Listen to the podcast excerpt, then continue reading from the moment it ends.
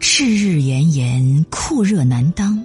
刘栓哥打来电话，一扫往日言语中的沉闷焦躁，以难掩的兴奋，忙不迭的对我说着两个好消息：一是村子里的学校又恢复了；二是他的儿子被江南大学录取了。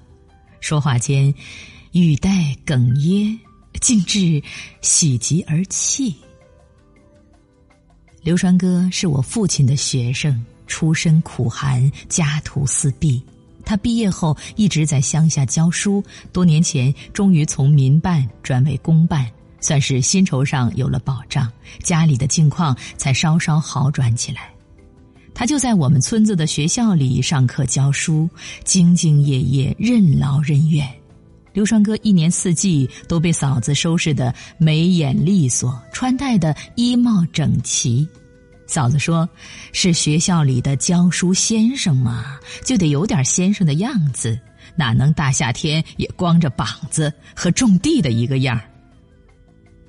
我每次回老家看父母，也都会抽空到学校看看，顺便带些文具、课外书之类的，让刘传哥去送给学生。刘传哥就会嘿嘿笑着陪着我在不大的校园里转转。仍旧是繁茂如旧的八棵老梨树，挺拔傲然，枝叶婆娑；仍旧是黑瘦骨俏、落落寡合的两棵老枣树之间，扯着一根绳索，悬吊着一个废弃的老牛车的车轮，算是学校上课下课计时的古钟了。四排平房教室看出来已经经过多次修缮，门窗桌椅还都是旧式模样。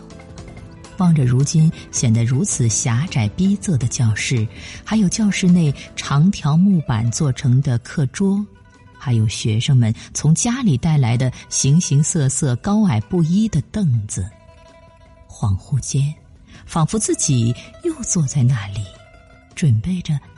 要上课呢，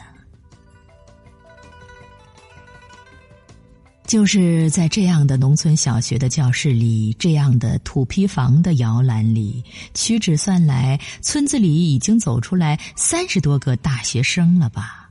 当年的学校可是方圆几十里内的名校啊！不要说周围的村镇，就是乡县武阳等地的学生，也都会慕名来就读呢。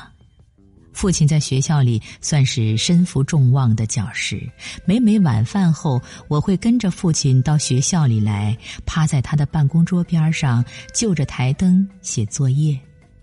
印象中是老秀才的儿子，居然在一个晚上带来了两本叫做《古文观止》的线装书，让父亲讲解其中的篇章。父亲抑扬顿挫，边读边讲。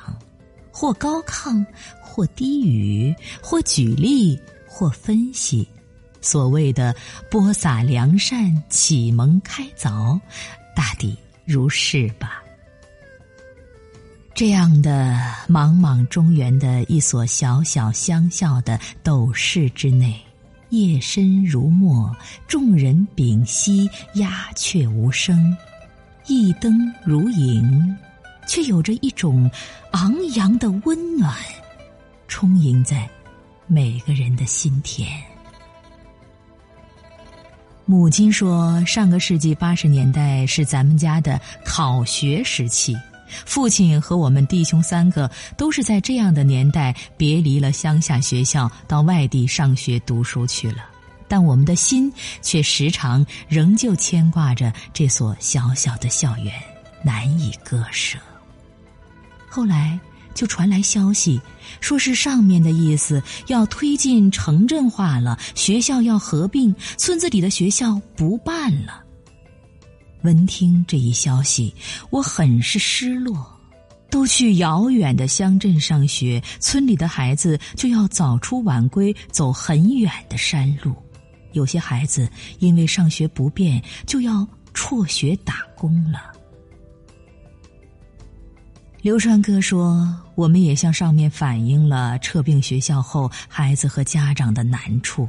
如今上面又有了新精神，说是一下子撤并了这么多乡村小学，不太符合乡村实际，带来许多问题。我们村的学校就又要办起来了。